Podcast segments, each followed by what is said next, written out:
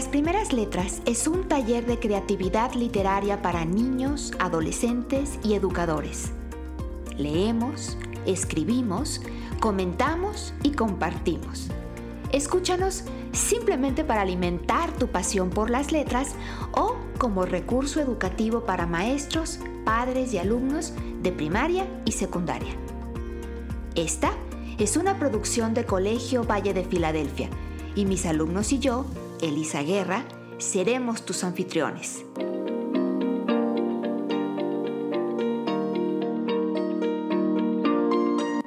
¿Ya estás listo? Comenzamos.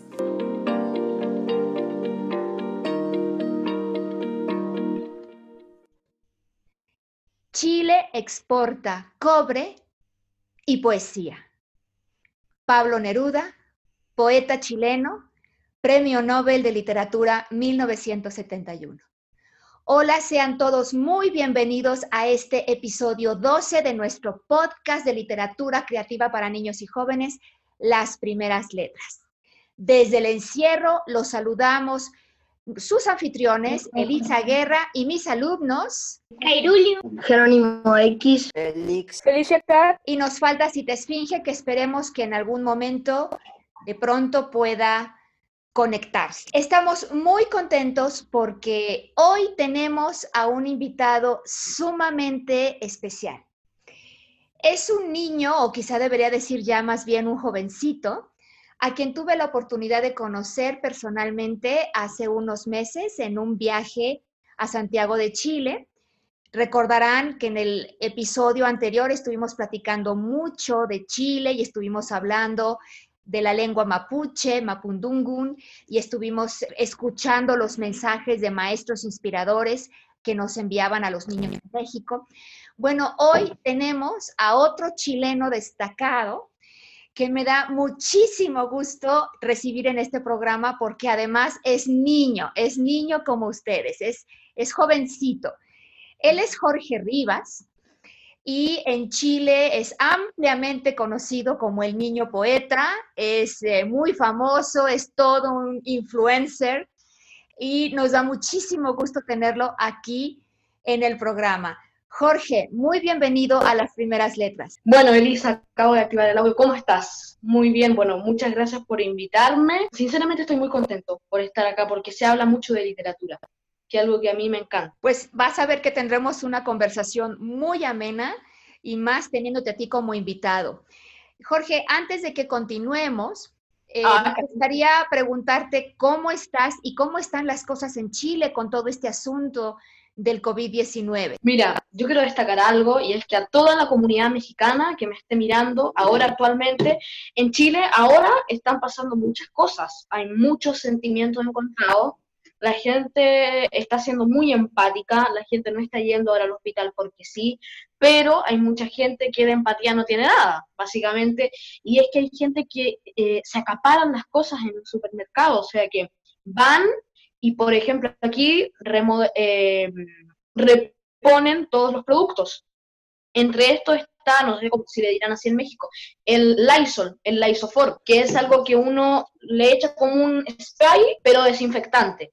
Resulta que a las ocho y media de la mañana hay una fila de gente esperando y hay gente que es empática y que se lleva un solo lis- lisofor, así se le decía aquí, pero hay gente que también se los acapara y llegan con eh, camionetas y se llevan cajas. Entonces dejan al otro sin poder tener mercadería, tener sus compras en su casa. Wow, ayer estaba hablando con, con otro compatriota tuyo, con otro chileno eh, de Elige Educar, que es una organización que seguramente tú conoces, ahí fue como nos, como nos conocimos en esta conferencia.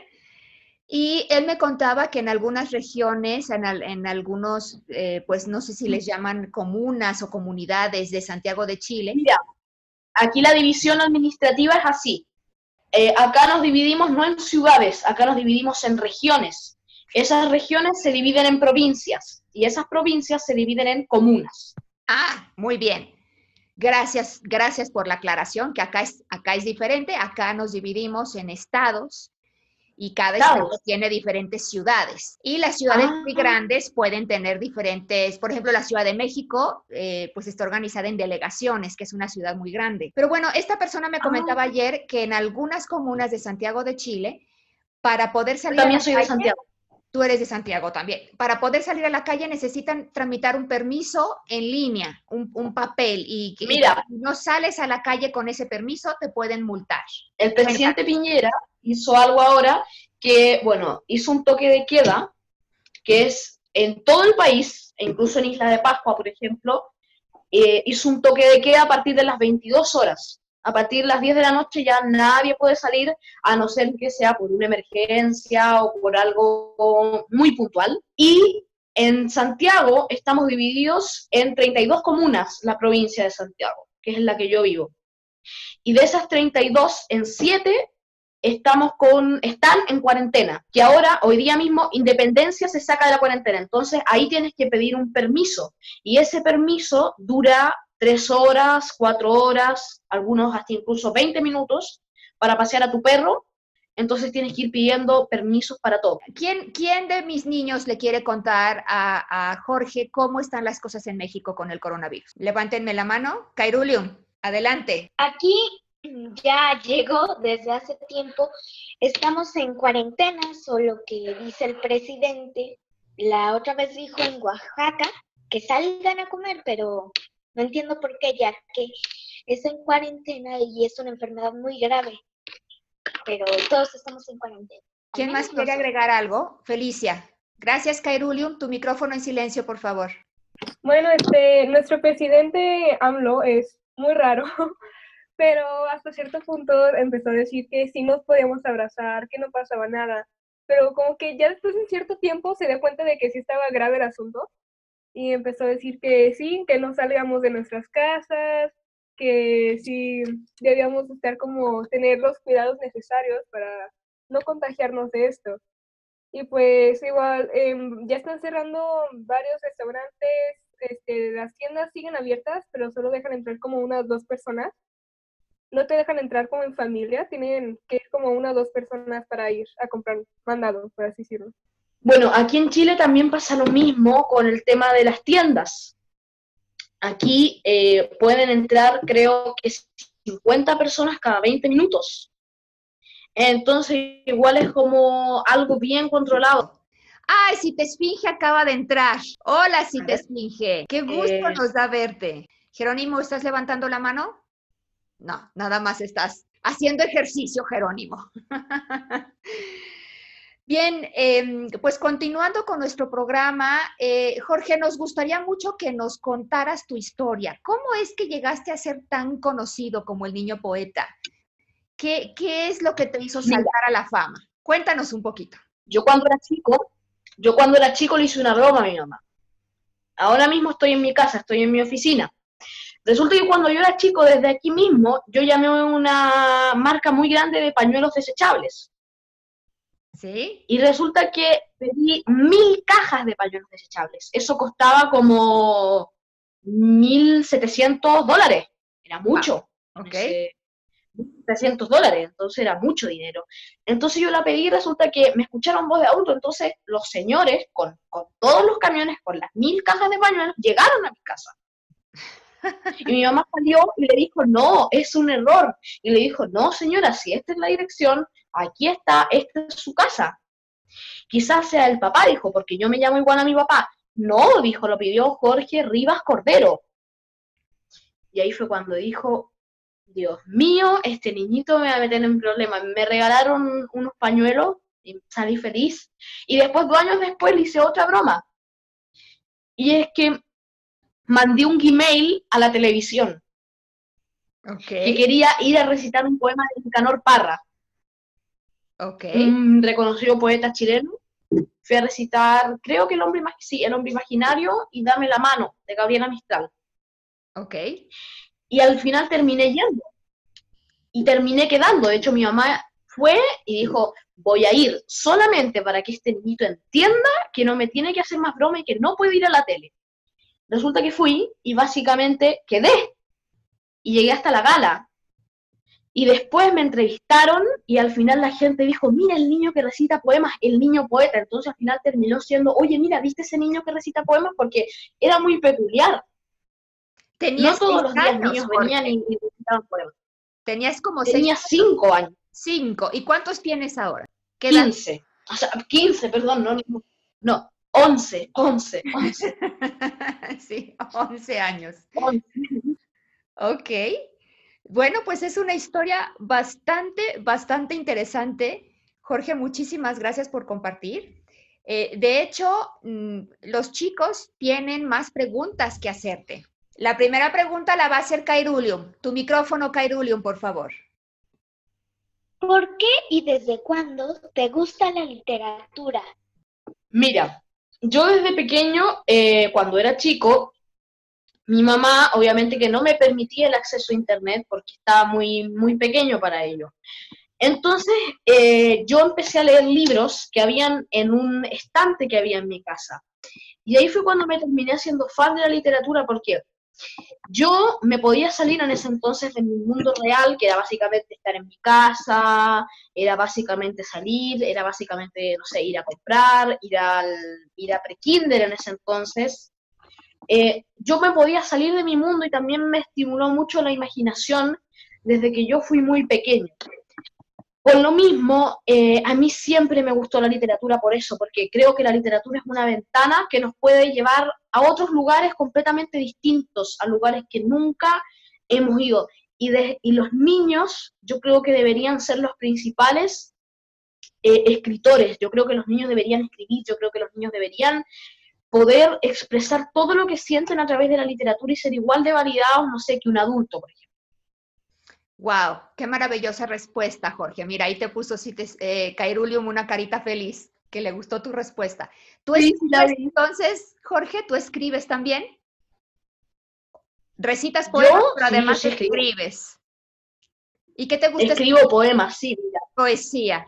Sí, ah, de hecho nos vas a compartir más adelante ya cerca del final del Mira, programa estaremos compartiendo uno de tus poemas. Exacto, mira, a los más adultos del, lugar, a los más adultos que estén viendo esto, les recomiendo este libro, que es de un escritor que se llama Francisco Ortega, Dioses Chilenos, que yo lo conocí en un espacio de literatura. Yo hice un espacio de literatura que se llamaba No soy el niño poeta, y lo conocí, así que les recomiendo muchísimo ese libro. Dinos otra vez el nombre del libro, por favor, Jorge. Dioses chilenos de Francisco Ortega, editorial Planeta. Ok, muy bien. ¿Y es un libro de poesía?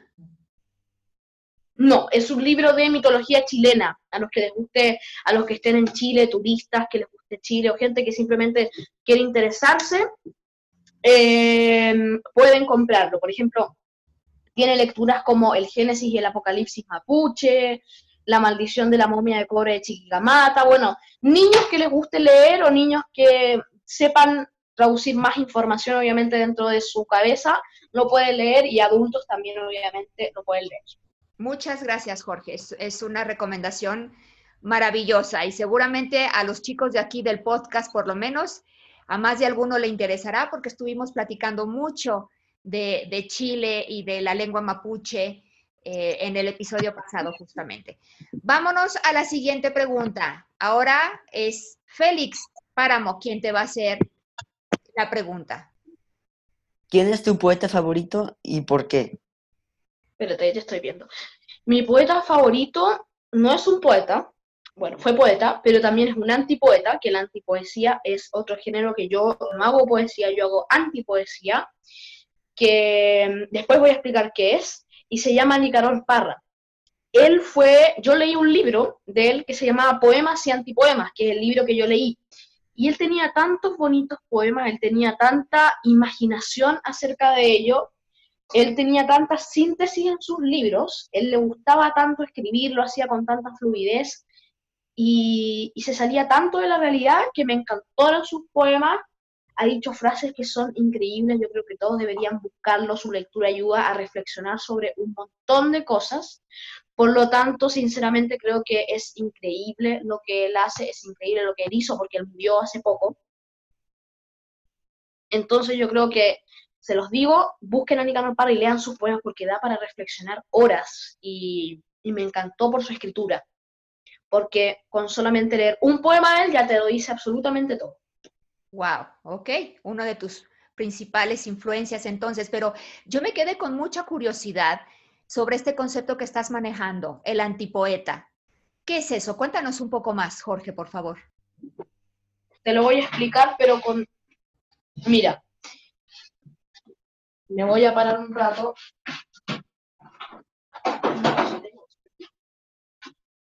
Aquí tengo un... La libreta de mucho. Bueno, da lo mismo, la voy a rayar igual. Una antipoesía es básicamente lo contrario a la poesía. Es algo que está en contra de la poesía. De hecho, yo cuando era chico decía Nicanor Parra, el poeta que echa a los poetas, porque era antipoeta. Resulta que la poesía es básicamente estrofa. Tenemos varias estrofas, las estrofas que tú quieras decir, que tú quieres decir, perdón, que soy muy chileno. Las estrofas que tú quieras y tienen versos esas estrofas, ¿cierto? Sí. Y todo eso tiene un orden determinado. O sea que una poesía puede ser, digamos, esto. Acércalo un poco más aparece cámara la estrofa. Y vamos a describirlo porque la gente que nos escucha no puede ver. Ok, nos estás mostrando una imagen simplemente con eh, representando líneas. Líneas en estrofas. Exacto. Estrofas. Líneas en estrofas que vendrían siendo los versos, ¿cierto? cierto. La antipoesía es algo totalmente distinto, porque no solamente incorporamos verso, no solamente decimos eh, un poema, como por ejemplo, a ver, eh,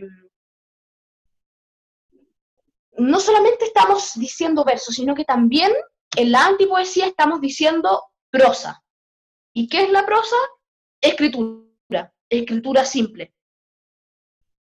Digamos que Entonces nosotros no de solamente prosa, podemos decir, ya, no sé, una combinación y de verso. y poesía. Ajá, de prosa y verso. no es solamente A ver, chicos, es como algo- algo muy libre, es como algo, nosotros hemos hablado mucho es como de- algo que te permite poner tus propias reglas. Ok, nosotros hemos hablado mucho de poesía libre, pero digamos que aquí la gran diferencia sería que eh, mezclas poesía con prosa, que quizás haces un poco de prosa poética o alguna cosa así. Mira, aquí mismo busqué la definición de antipoesía. La antipoesía es un tipo de poesía rupturista, creada y principalmente desarrollada por Nicanor Parra. ¿Qué significa rupturismo? Significa básicamente simpleza, sencillez. Yo también, yo me considero una persona liberal, por lo tanto la antipoesía a mí me cae mucho, porque me dan libertad de escribir lo que yo quiera, por eso mismo es que hay gente que dice, no, yo soy poeta, pero igual me gusta la antipoesía. Tienes que escribir antipoesía, porque si eres poeta, pero escribes verso, pero al final escribes prosa, o al final escribes cualquier cosa como si fuera poesía, pero es algo poético, es simplemente antipoesía. Chicos, ¿alguien quiere opinar algo al respecto de lo que nos está contando Jorge? Adelante, Felicia. Pues se me hace bastante interesante lo de la antipoesía. Nunca había escuchado sobre ello. Y pues sí, se me hace como bastante interesante cómo, cómo toca el tema. Eh, se me hace, es muy padre ahora, o sea, ahora que lo voy conociendo es muy padre. De hecho, todo este tiempo que Jorge nos ha estado contando, eh, por supuesto que yo ya pensé que nuestro propio, nuestro próximo reto va a ser crear un antipoeta. Elisa, Eh, sí, Jorge, adelante. ¿Alguien me explica qué es padre? ¿A quién le quiere explicar qué es padre? Padre es como algo que está muy interesante o que estuvo, por decirlo así, muy bueno. Muy cool. Sí. La siguiente pregunta la va a hacer Lucas. ¿Cuál consideras que ha sido el mayor logro de tu vida hasta ahora? Bueno, yo tampoco soy Don Francisco, o sea, no he tenido muchos logros, pero, por ejemplo, si ven por ahí arriba, tengo varios diplomas, tengo dos, que son uno de un concurso de letreo y el otro de un concurso de cuentacuentos, pero mi mayor logro hasta ahora ha sido lograr los 20.000 seguidores, los 20.000, las 20.000 personas que escuchan mi mensaje, porque a mí no me interesan los seguidores para promocionar cosas. A mí lo que me interesan son mis seguidores para poder transmitirles el mensaje literario. Entonces, lograr que el mensaje literario llegue a 20.000 personas para otros obviamente es poco, pero para mí son un mundo realmente, pero un mundo increíble. Eh, desde aquí aprovecho de darles gracias, muchos vendrán desde allá, así que, mm, bueno, en serio, muchísimas gracias a todos. Y lo otro, mi gran logro en mi vida fue hacer una charla en la municipalidad de Maipú, que Maipú es una comuna hermosa, búsquenla, tiene una alcaldesa maravillosa, Katy Barriga. Lo mismo ahora vamos a hacer, creo, una charla en San Bernardo con también una alcaldesa maravillosa. Así que yo creo que sinceramente es increíble las cosas que he logrado para mí, obviamente. Las charlas que he hecho son algo que todos los días me levanto y pienso en eso. Jorge, muchas gracias. ¿Y por qué no aprovechamos este espacio para que nos cuentes cuáles son tus medios sociales, para que también muchas personas interesadas en la literatura acá en México, que es donde principalmente se escucha nuestro programa, puedan también seguirte y estar en contacto con lo que compartes, Jorge? Claro, tengo un Instagram, el cual es arroba el antipoeta, y tengo dos videos en mi canal de YouTube que se llama Niño Poeta. Simplemente buscan Niño Poeta, eh, bajan y les va a aparecer el canal salgo una foto yo, básicamente. Muy bien. Pues eh, por lo pronto aquí tienes siete nuevos seguidores. Eh, vamos ahora a la siguiente pregunta. Esta pregunta la va a hacer Jerónimo. ¿Qué quieres ser cuando seas grande? ¿Por qué? Yo cuando grande quiero ser ingeniero en redes viales y quiero sacar también ingeniería en ingeniería eléctrica pero obviamente que también quiero ser escritor y también obviamente que me quiero dedicar a la poesía, pero todo a su tiempo. Me llama mucho la atención, Jorge, que estando tan interesado en la poesía, estés también interesado por un área que pareciera eh, completamente del otro lado del espectro, te vas a, la ingeniería, a las artes, digamos, de las artes a las ciencias duras. ¿Por qué es que te interesa tanto la... De las artes, te vas de las artes a las ciencias duras. no, a mí me gustan más las ciencias duras y la matemática, pero las letras desde que soy un niño siempre han sido mi pasión. Vamos ahora a la siguiente pregunta, que la va a hacer Cita Esfinge. ¿En qué te gusta inspirarte cuando escribes? Yo soy un antipoeta gráfico, a pesar de todo, por ejemplo, la otra vez vi una persona peleando en la calle. Entonces dije, oye, qué persona más irreverente. Entonces al final le terminé sacando una foto Llegué a mi casa y con esa foto hice un poema que se llama Oda a la Irreverencia. Me estaba tomando una taza de té porque estaba muy helado, le saqué una foto a la taza de té y hice un poema que se llama e hice, perdón, la oda al té. Entonces yo, por ejemplo, le saco foto a las cosas y simplemente las miro y, y, me puedo inspirar. Por ejemplo, yo puedo ver una micro, le saco una foto y me puedo inspirar en una micro. Qué interesante cómo nos cuentas que te inspiras prácticamente eh, tomas fotografías de objetos o vivencias cotidianas y algunas de ellas, las que más te llaman la atención, son las que finalmente reflejas en tus poemas. Chicos, ¿alguien quiere compartir de eso o alguien quiere eh, contarle a Jorge cómo se inspiran ustedes para escribir?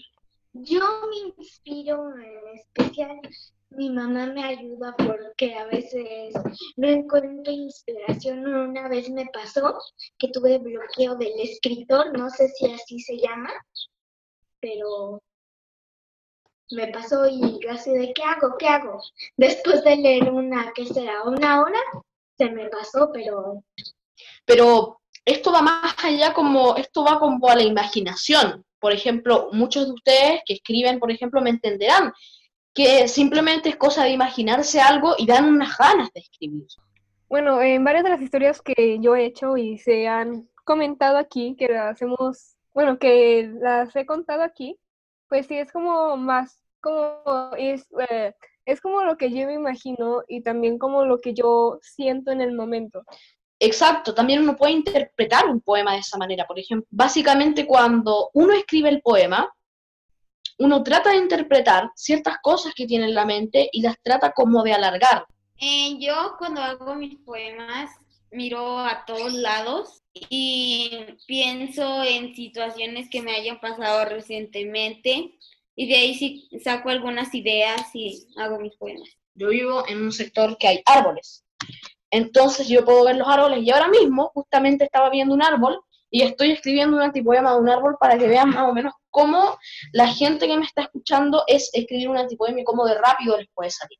Por lo mismo, a los niños que estén viendo esto, o bueno, voy a hacer aquí un pequeño tutorial de cómo escribir un antipoema. Bueno, a la gente que esté escuchando esto, no mejor dicho viendo, escuchando esto, les quería decir que para escribir un antipoema simplemente tienen que ver, no hay que hacerlo forzado. Eso es un tip. Qué interesante que estás escribiendo un antipoema justo ahora mientras estamos acá conversando entre amigos, eh, teniendo esta tertulia literaria y tú al mismo tiempo puedes mirar por la ventana, ver un árbol, inspirarte y escribir un antipoema. Bueno, avísanos cuando lo hayas terminado para ver si nos lo compartes. Mientras tanto, tenemos ahora una pregunta de Felicia. Sabemos que haces en la, eh, en la escuela, en casa desde hace tiempo. Cuéntanos, ¿cómo ha sido tu experiencia y qué puedes recomendar a todos los niños que ahora también aprenden en casa desde las escuelas que las escuelas cerraron por el coronavirus? Mira, ahora mismo voy al colegio. Ahora este año fui al colegio y también me están haciendo homeschool ahora por el tema del coronavirus. Lo cerraron también ahora las escuelas. No se sabe ni si, no sé yo cuándo voy a entrar a clase. Jorge, sin embargo, yo recuerdo cuando estuve en, en Chile en diciembre del 2019, del año pasado, tú me contaste que no ibas al colegio, que tú estudiabas en tu casa. ¿Y, cuánto tiempo tenías estudiando en tu casa? ¿Por qué fue que estudiabas en tu casa y no ibas al colegio? Fue específicamente un año y es que a mí nunca, eh, resulta que a mí nunca me gustó el sistema educacional, porque a mí nunca me dejaron ser libre, a mí nunca me dejaron estudiar sentado en el piso, a mí nunca me dejaron simplemente no tener amigos, simplemente no socializar, a mí nunca me dejaron en el recreo estar leyendo en la biblioteca. Tenía los libros, pero nunca me dejaron entrar a la biblioteca para poder leerlos. Entonces, yo creo que el niño no se tiene que adaptar al colegio, el colegio se tiene que adaptar a las necesidades del niño porque al final el colegio es el que básicamente imparte los conocimientos y el colegio no está para que el niño esté triste, está para que el niño esté feliz, está para que el niño disfrute, está para que el niño pueda tener sus aprendizajes de manera correcta, para que pueda procesar estos aprendizajes y creo sinceramente que tenemos que cambiar el sistema educacional, entonces estudié un año con exámenes libres. Los tips son empezar a crear un, hábito de estudio. Eh, es tener un escritorio y tener un hábito de estudio pero no confundir hábito de estudio con el servicio militar. O sea, hábito de estudio, pero hábito de estudio eh, tranquilizado, hábito de estudio que sea como puedes hacer 25 minutos materia y 5 minutos puedes, no sé, jugar en el celular, ver tele o hacer. Para que el niño aprenda, pero aprenda feliz también. Porque ahora, sobre todo con esto, no fue mi caso, pero ahora, sobre todo con esto, el niño necesita estar relajado. Porque si está la presión de los medios de comunicación que le están diciendo todo el día al niño, tienen que quedarse en cuarentena, tienen que pedir permiso para sacar al perro, tienen que pedir el permiso para esto, tienen que pedir el permiso para esto otro, al final, cierto, eh, termina siendo una carga para el niño. El niño tiene mucha presión, el niño no sabe lo que va a pasar. Entonces ponerle más presión que hacen esta tarea, hace esto otro, hace esto otro, o hace esto otro, o no comes, eh, es algo que al niño le va a hacer muy mal emocionalmente y al final le va a terminar agarrando fobia escolar. Yo fui a un colegio y le terminé agarrando fobia al colegio. De hecho, en ese colegio fue cuando corté el queque. Bueno, cortar el queque es como decir ya, como decir ya definitivamente no. Cuando empecé a cortar el queque ya dije, no, yo, yo ya no quiero estar en este colegio, yo ya no quiero ir al colegio, porque las profesoras en ese colegio les pegaban a los los forzaban a que hicieran cosas, no los dejaban ir al almuerzo. Entonces al final yo creo que yo soy un niño, yo tengo que pelear por mis pares, yo tengo que pelear por los niños que todo el día están en el colegio, yo tengo que pelear por eso, porque un adulto no puede representar a los niños, porque un adulto fue niño alguna vez, sí, pero eso fue hace años. Bueno, esto tú, Elisa, perdóname, perdóname por el comentario. Tú cuando eras pequeña no existían tablets, no existían computadoras portátiles, computadoras que se podían doblar. Sea, ahora hay computadoras que tú las puedes hacer así, después así, después así, celulares que se doblan, que se doblan la pantalla. Entonces es increíble la era de la tecnología. Entonces yo creo que como, como yo niño, yo que estoy en el entorno escolar, yo tengo que defender a mis compañeros. Entonces al final los exámenes libres eh, es como un método de, aquí se llaman exámenes libres, pero es el homeschool. El homeschool es un método de relajación, es un método de decir, un rato paremos, decir un rato, hagámoslo más suave, hagámoslo con no tanta carga, hagámoslo más, más didáctico, hagámoslo calmados, hagámoslo tranquilos. Yo quería hablar desde que dijeron cómo nos inspirábamos. Eh, yo me inspiro justo cuando voy a escribir, me llegan las ideas, no, no, casi que no tengo que pensar, apenas agarro el lápiz, escribo y me sale. Y del, del homeschooling, yo me he hecho un horario para, por- para que no se me haga tan pesado. Este, sí me ha servido, pero a veces me- se me olvida seguir el horario. Entonces, pues, como que me contradigo en eso. Gracias, Félix. Yo recuerdo que Lucas, eh, no sé si Ah, fue el episodio pasado o el antepasado, yo recuerdo que Lucas había dicho que a él le estaba sentando muy bien la escuela en casa porque él podía avanzar a su propio ritmo. Lucas, ¿quieres compartirnos algo sobre eso? Y después vamos con Cita Esfinge que también quiere hablar. Eh, bueno, sí está padre trabajar en tu casa porque puedes trabajar a tu ritmo y eso, pero está mejor trabajar en la escuela porque en la casa tienes tele, tienes videojuegos, tienes celular, tienes aparatos electrónicos, tienes juegos y te distrae mucho.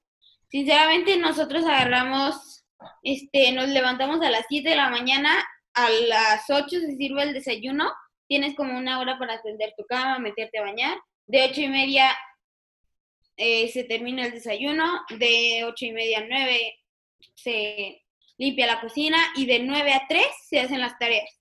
Y luego ya después de las tres de la tarde tenemos todo el día libre. Pero sí está un poco difícil concentrarte en tu casa. Félix dijo algo interesante, que habían veces que se contradecía, pero es cosa de echarle ganitas. O sea, a ver, eh, es difícil, es difícil para todos, evidentemente. Yo cuando empecé con el, con el homeschool estaba muy flojo, porque creía que eran básicamente vacaciones. Entonces, es cosa de ir de a poco, además que con esta presión del coronavirus, evidentemente que va a ser mucho más difícil. Pero es cosa de tomarse el tiempo, es cosa de estudiar y es cosa de quedarse mucho en casa. A mí me gusta primero pensar de qué se va a tratar, luego qué quiero hacer sentir y si no entiendo algo tengo este, mira, es un emocionario. Cualquier emoción que no sepa, emocionario, es como un diccionario de las emociones. ¡Qué bonito! Sí, Aceptación. A ver, ¿qué Mm. significa la aceptación? Aceptación. Sentimos aceptación cuando nos quieren tal como somos, con nuestras vidas y contos que mejorar.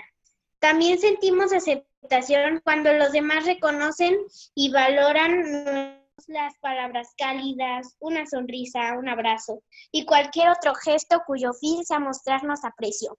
La falta de aceptación hace que nos sintamos incomprendidos. Jorge, te cuento que todos los programas compartimos eh, textos originales creados por nuestros niños. El tuyo, por supuesto, que lo tenemos considerado y lo tenemos para cerrar con broche de oro el programa. Em, Podemos cerrar con el que escribí recién. Ah, bueno, claro, el que tú elijas, por supuesto. El que escribiste ahora sería Mira, muy, muy interesante, pero, escribí pero espera, porque mirando una ventana. si, si nos esperas, leeríamos primero los otros tres que tenemos en la fila. Claro, léalo con mucha calma, con mucha tranquilidad. Yo estoy dispuesta a escucharlo y vamos a ver cómo. Pero no solo escucharlo, nos encantaría que dieras tus comentarios. Esto es un taller de creación literaria, así es que criticamos los trabajos, criticamos siempre con mucho respeto, pero decimos lo que pensamos sobre los trabajos porque la idea es mejorar, mejorar No, yo no, te- camino yo no como los voy a escritores. Bueno, entonces Yo no los los voy a que te los comentas. El primer trabajo de este programa se titula La importancia de la prevención COVID-19 y es un texto escrito por Jerónimo X. Yo en mi casa, como tantas familias en el mundo, en este momento haciendo cuarentena. Mientras que allá afuera el coronavirus se sigue expan- expandiendo. El viento sopla fuerte en las calles, nadie se atreve a salir de sus hogares. Solo aquellos que tienen que trabajar o tienen alguna emergencia. De repente sale Mario des- desesperado por jugar en el parque. Las personas que lo ven le hacen señas para que regrese a su casa, pero no hace caso. Entonces alguien pasa por el parque, reconoce a Mario, que es su vecino, lo saluda y sin saberlo lo contagia. Al regresar a casa recibe un regaño por parte de su, de su mamá. Él, él la abraza sin pensarlo también, ya también la contagió. Su mamá al servir la comida tiene contacto con su esposo y su hija. Ya también fueron contagiados. y por un descuido y acción desesperada del niño. Sin embargo, nadie sabe que se han contagiado. Recomendación. Es importante quedarte en casa si alguien de tus familiares va a trabajar o tiene que salir a algo, díganles que eviten tener contacto con otras personas y que tomen medidas de higiene y recomendadas por las autoridades de salud. Es por el bien de todos y de, nuestro país. Gracias, Jerónimo. ¿Quién quiere ser el primero en comentar este texto de Jerónimo? Me parece que su historia es, por decirlo así, que Mario, el que sale, tiene, por decirlo así, mala suerte, ya que por, aún nos pasa los que corren con mucha suerte que ya que salen y no se contagian, pero en este fue el peor de los casos, que se contagió, contagió a toda su familia y no sabemos si la familia tuvo, estuvo en contacto con alguien más después de ser contagiada. A mí se me hace que este cuento es como más algo que puede pasar en general, algo muy común, y es como una advertencia de que tengan cuidado, que no salgan para nada, y es como una historia convincente que pueden pasar en la tele para que las personas no salgan. salgan. De pronto a mí me parece más bien como un ensayo que trae pequeña historia como para ilustrar un punto, para argumentar mejor su punto.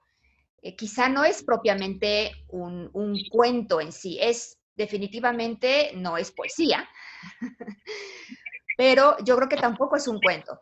Y luego tiene esta recomendación al final, ¿no? Que, pudiera ser incluso hasta como una especie de moraleja.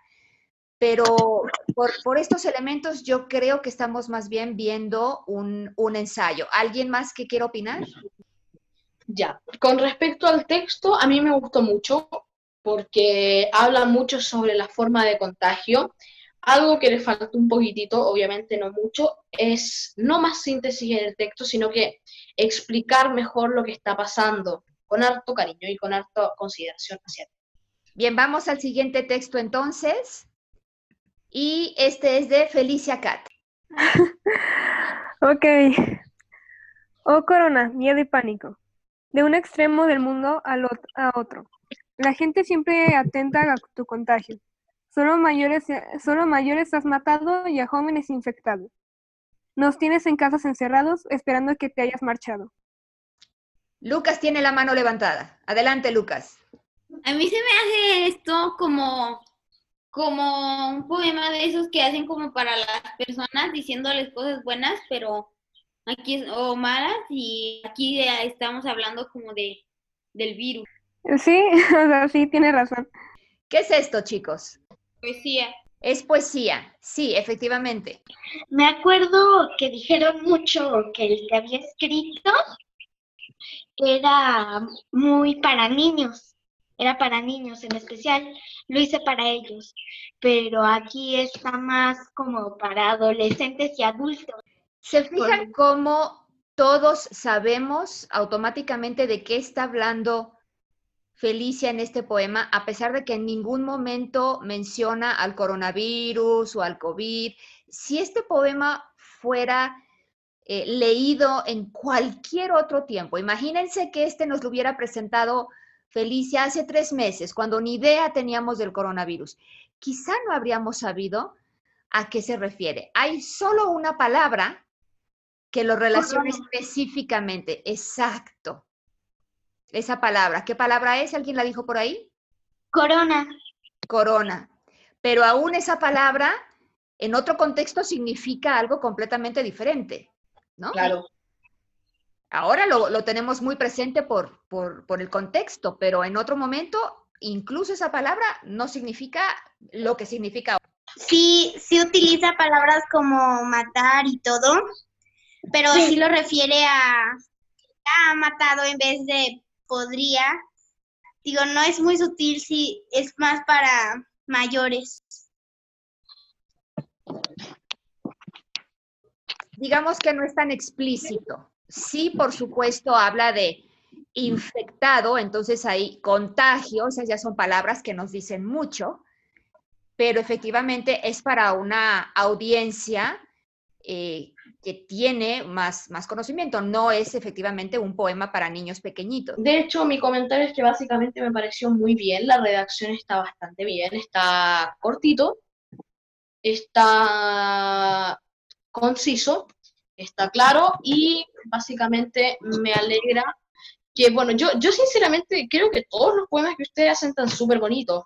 De hecho, es bonito por básicamente que lo escrito un niño, ya que muy pocos hoy en día se interesan en la literatura. Entonces, sinceramente valoro mucho el trabajo que hacen, o sea, es algo increíble. Además que, también te felicito a ti, Elisa, por el tema de este podcast, por el tema de acercar la literatura a más públicos. Gracias, Jorge. Pues en realidad lo hacemos porque nos gusta muchísimo, ¿cierto, chicos? Lo disfrutamos muchísimo. Sí. Nuestro, nuestro podcast. Pues vamos entonces ahora a este texto de Cita Esfinge. Soledad en tiempos del coronavirus. Soledad, soledad. Contigo aquí. En casa nos mantienes, como los ladrones a sus rehenes. Ya déjanos ir, no nos vayas a matar. No queremos morir deja a la humanidad vivir. ¡Wow! ¡Qué bonito! Sí, me gustó el poema.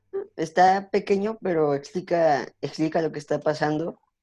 Ah, y las rimas y la forma en la que está escrito me, me gusta mucho. Gracias, Félix. De hecho, en el episodio pasado aprendimos acerca de rimas asonantes y rimas consonantes. Me pueden identificar aquí si la mayoría de las rimas son asonantes o consonantes y por qué. ¿Quién me dice? Lucas, recuérdanos cuáles eran las asonantes y cuáles eran las consonantes. Las consonantes son como mantienes y rehenes que terminan más o menos igual, con dos letras más o menos. Y las asonantes son las como matar y morir que terminan en R o morir y vivir, que también terminan en R. A ver, ¿están de acuerdo con esa explicación que nos dio Lucas? Yo la afirmo, yo creo que son, yo, yo creo que la mayoría de las rimas son asonantes. Es un poema sonante. Bueno, yo digo poema consonante, poema sonante. Bien, pues las rimas consonantes son las que tienen eh, el final de las palabras prácticamente igual no solamente en el sonido de sus vocales, sino también en las consonantes. Morir y vivir es un ejemplo de rima consonante. Miren, un ejemplo de una rima asonante sería contigo vestido. Las últimas vocales hacen que la palabra rime, que las palabras rimen, pero no son rimas completas, no son rimas consonantes, que incluyen también a las consonantes, sino que incluyen únicamente a las vocales. Entonces aquí vemos más rimas consonantes y en realidad no vemos rimas asonantes. ¿Quién más nos quiere compartir algo sobre este eh, texto? Cairulium. También, este también parece como para los de nuestra edad o adolescentes porque Dice, como los ladrones a sus rehenes, o no nos vayas a matar, y viene como más trágico, tiene más trama. Sí, además el, el, sentimiento en general de este poema es como de desolación, ¿no? Eh, en el episodio pasado vimos algún poema por ahí, no recuerdo de quién, que terminaba con un toque positivo. Este poema es muy negro o muy gris, o si te esfinge, yo no sé de qué color lo, sentías tú cuando lo estabas escribiendo, porque en realidad tiene un tono eh, pues bastante triste, eh, ansioso o desesperado. En este texto eh, se me hizo También algo muy trágico, algo como si se lo cuentas a un niño se va a quedar como traumado y no va a dormir en la noche hasta las 2 de la mañana. pobrecito. Si te esfinge, ¿a ti así te, te sentías tú cuando lo escribiste? ¿Te sentías especialmente triste? ¿Fue en algún momento donde estuvieras ansiosa por este asunto del coronavirus? No, de hecho, quería expresar que sí podemos siempre superar todos los obstáculos si nos lo proponemos. Bien, pues este, este poema entonces sería, digamos que la primera parte. Faltaría entonces que le dieras ese toque positivo que estás mencionando, si es que realmente se lo quieres dar. No tiene nada de malo si se queda así. Yo lo vi muy negro. Da un sentimiento muy grande de desesperanza porque básicamente nos dice que prácticamente que no vamos a salir esto. Yo lo vi muy negro.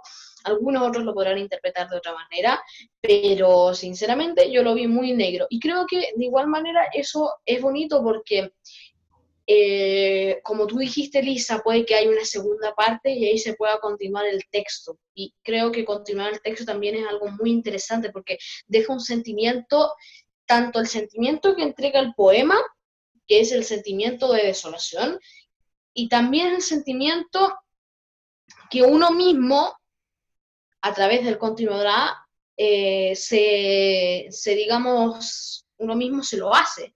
El texto me, me, pareció muy bien, estuvo muy bonito, pero muy negro, muy, muy gris. Y eso no es una crítica, es más como una acotación.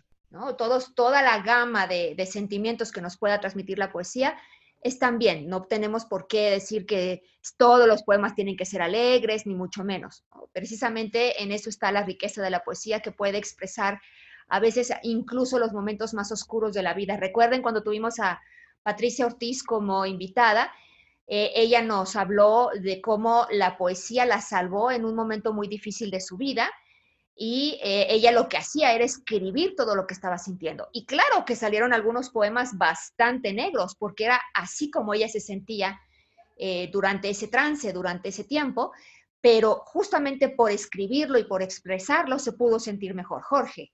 En eso está la magia de la poesía, porque si todos los poemas fueran alegres, entonces ¿para qué leemos poesía? Pues si todos los poemas son iguales. Llegamos al momento de presentar el antipoema en el que has estado trabajando, Jorge, en este programa. Bueno, les quiero describir un poco antes de que leamos el antipoema. Miro acá, miro por mi ventana, y afuera hay dos árboles. Uno grande, que es muy grande, y otro que tengo aquí al lado, que es un árbol que yo tengo. Y, este árbol que es muy pequeño.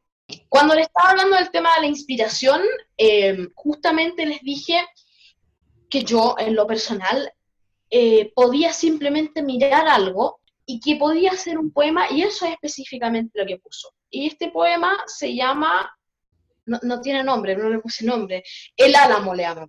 El, el, el, Álamo le vamos a poner, esto no es un poema, esto es un antipoema, porque está muy desordenado y no rima a propósito de.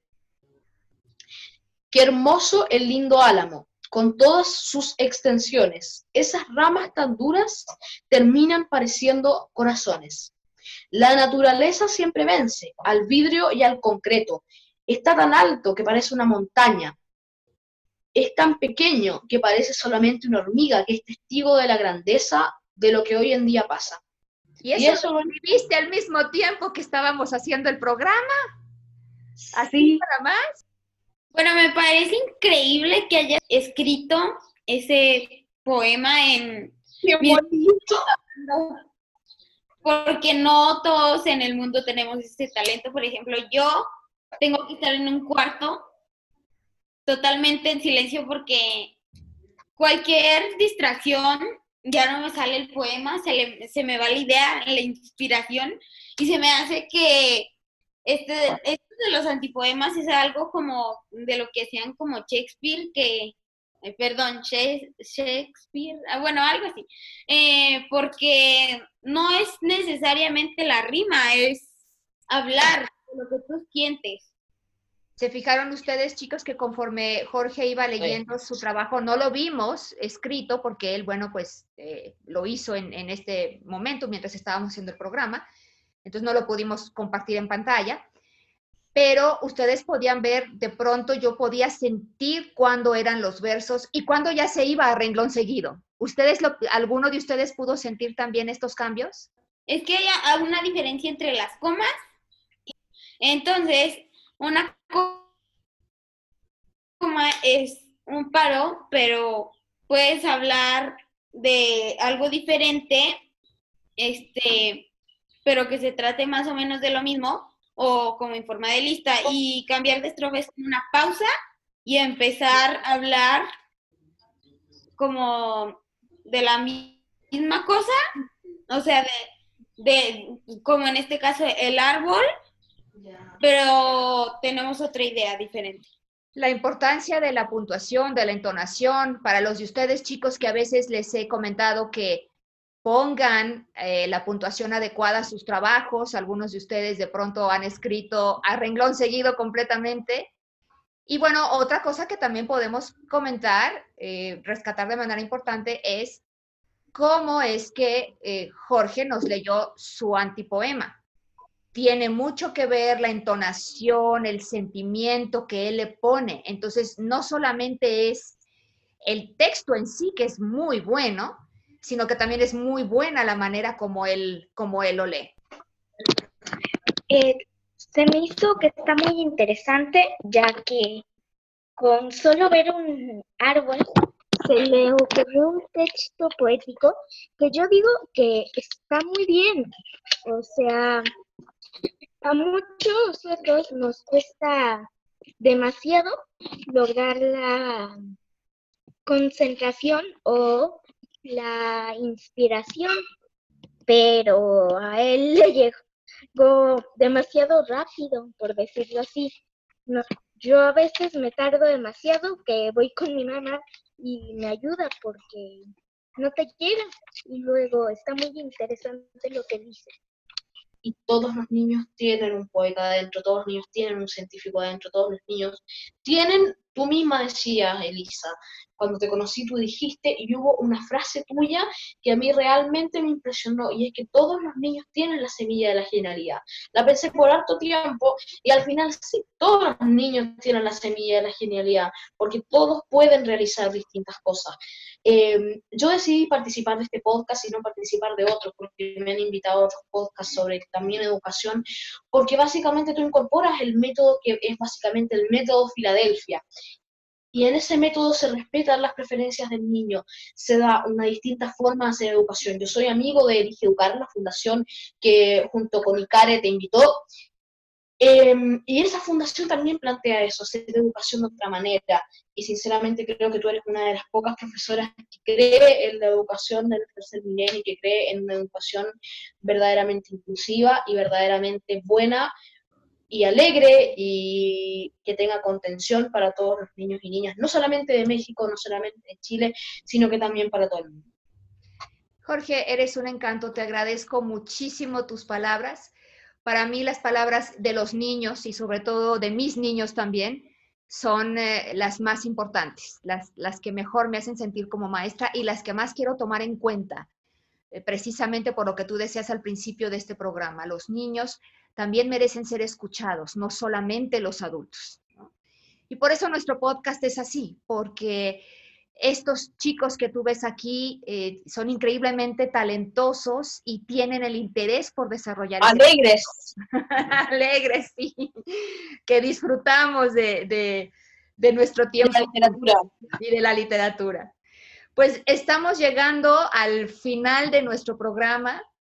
Jorge, estamos increíblemente agradecidos contigo porque has enriquecido esta charla de una manera fenomenal. Hemos aprendido un montón. y de hecho, aquí les van sus retos, chicos. Sus retos para, para los días que faltan hasta la próxima vez que podamos reunirnos. Uno es, ¿por qué no creamos un antipoema? Así como lo, lo ha descrito Jorge también quiero recomendarles que durante estos días de encierro, ¿por qué no hacer un diario poético? ¿Por qué no escribir todos los días un poquitito, aunque sea un par de líneas? No importa. Habrá días que serán muchas líneas, habrá días que serán poquitas. A veces pueden simplemente contar lo que están viviendo en ese momento, contar lo que sucedió en casa ese día, o contar cómo se están sintiendo, o relatar algo que imaginaron, no importa, pero hagan un, diario de estos días, de estos tiempos, y quedará para ustedes como una memoria de, de este evento y suceso histórico que estamos viviendo todos con la emergencia sanitaria por el coronavirus. El día de mañana, cuando todo esto haya pasado, será seguramente muy gratificante regresar y leer nuestros propios escritos y reflexiones de este tiempo. Y lo otro, gracias a ustedes, niños, por darme tanto amor por los mensajes privados de aquí del, de Zoom. Vamos esto. Pues ha sido realmente un, un episodio maravilloso y sumamente interesante pero es tiempo de partir. El tiempo se nos ha acabado, tenemos que cerrar ya este programa.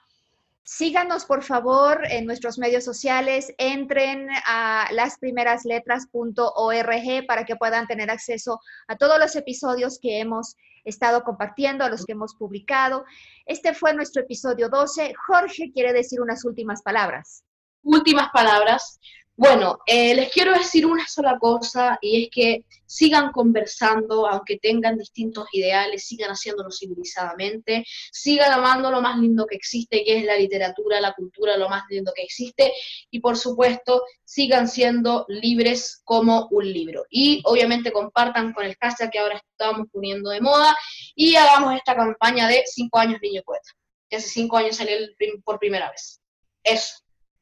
Maravilloso. Pues este fue nuestro episodio 12 con Jorge Rivas, el niño poeta, y se despide de ustedes su anfitriona Elisa Guerra y también mis alumnos. Cairulium. Jerónimo X. Felicia Cat. Lucas. Y te finge. Hasta la próxima. Hasta la Gracias. próxima. Adiós. Bye. Hasta pronto.